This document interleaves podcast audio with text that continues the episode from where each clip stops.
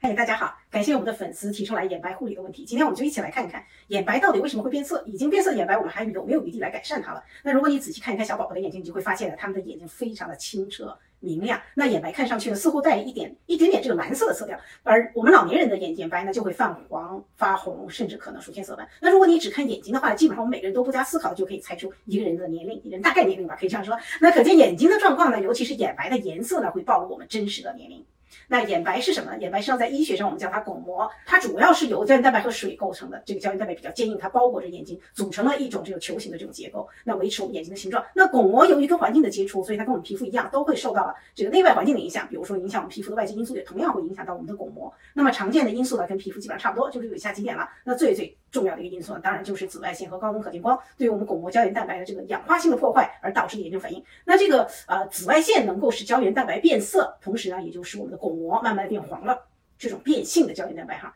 那第二个呢就是维生素缺乏问题和非健康饮食，比如说偏食呀、大量的甜食啊等等，我们熟悉的高糖指数的这种食物导致的蛋白质啊，还有这个脂肪的糖化问题，实际上糖化的胶原蛋白也会泛黄。那么第三个呢，就是这个我们常说的这个坏习惯，比如说吸烟啊、饮酒啊、熬夜呀、睡眠不足啊等等，这些都会加速我们巩膜的老化变色，甚至出现红血丝。那么第四个我们要谈的就是环境因素，比如说污染啊、过敏、过敏因素，比如花粉啊之类，对吧？导致的眼眼眼睛的这个部位的炎症反应。第五个，长时间盯着屏幕看是我现在最常见的一个问题，眨眼的次数会减少，这样眼睛会会导致眼睛干燥，干燥本身也会引起炎症反应。那第六个呢，就是眼部疾病问题，比如沙眼呐、眼干、眼干燥症等等。只可惜，只可惜，巩膜我们只能看不能碰。那在护理上，远远不如我们皮肤来的容易和方便。我们能做的就只能是在我们预防性啊，还有饮食啊、生活习惯这几个方面下手来保护我们的巩膜。目前呢，有通过注射来漂白巩膜的这样的治疗，但是副作用非常非常的大，就反应率就出现副作用这种反应率基本上可以高达百分之八十三。因此，我现在还是不建议大家去尝试的。我们要耐心的等待技术成熟以后再去尝试。那有没有巩膜自然美白的方法呢？答案是肯定的。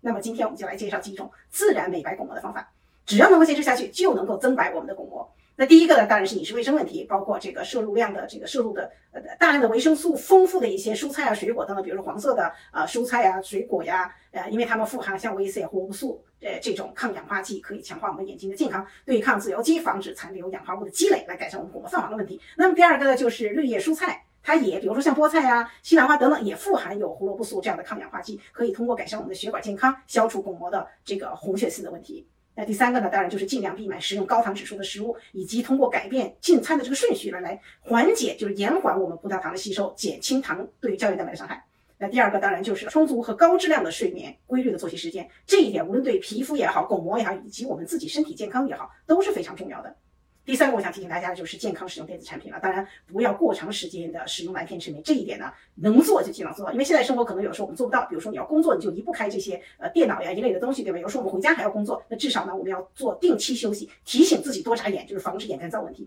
那么使用蓝屏产品的时候，我们就要把亮度、荧屏的亮度调到眼睛比较舒适的这样的一个程度。第四个呢，就是我们外出的时候，我们要注意做好防护，戴那种镜片比较大的墨镜啊、宽边帽子啊，或者是呃其他的找阴凉啊等等，来防止紫外线对我们眼睛的伤害。那第五点呢，就是有明显炎症的问题，我们应该及时去就医，尽快解决。第六点，红血丝的问题，其实有一种临时方法可以帮我们即刻漂白我们的呃怎么说巩膜吧？其实它就是利用一些血管收缩剂的眼药水来帮助我们收缩我们的红血丝，这样巩膜就看着就变得比较白了。但是这个产品都不适合长期使用，临时用一次还可以，不要天天使用。那第七个呢，就是我们化妆利用蓝色的眼影来对比这巩膜，来抵抗巩膜的颜色，这样让巩膜显得比较白。那么我呢还准备了一张食疗图供大家参考。那今天内容呢就跟大家分享到这儿，感谢大家收听收看，下周再见。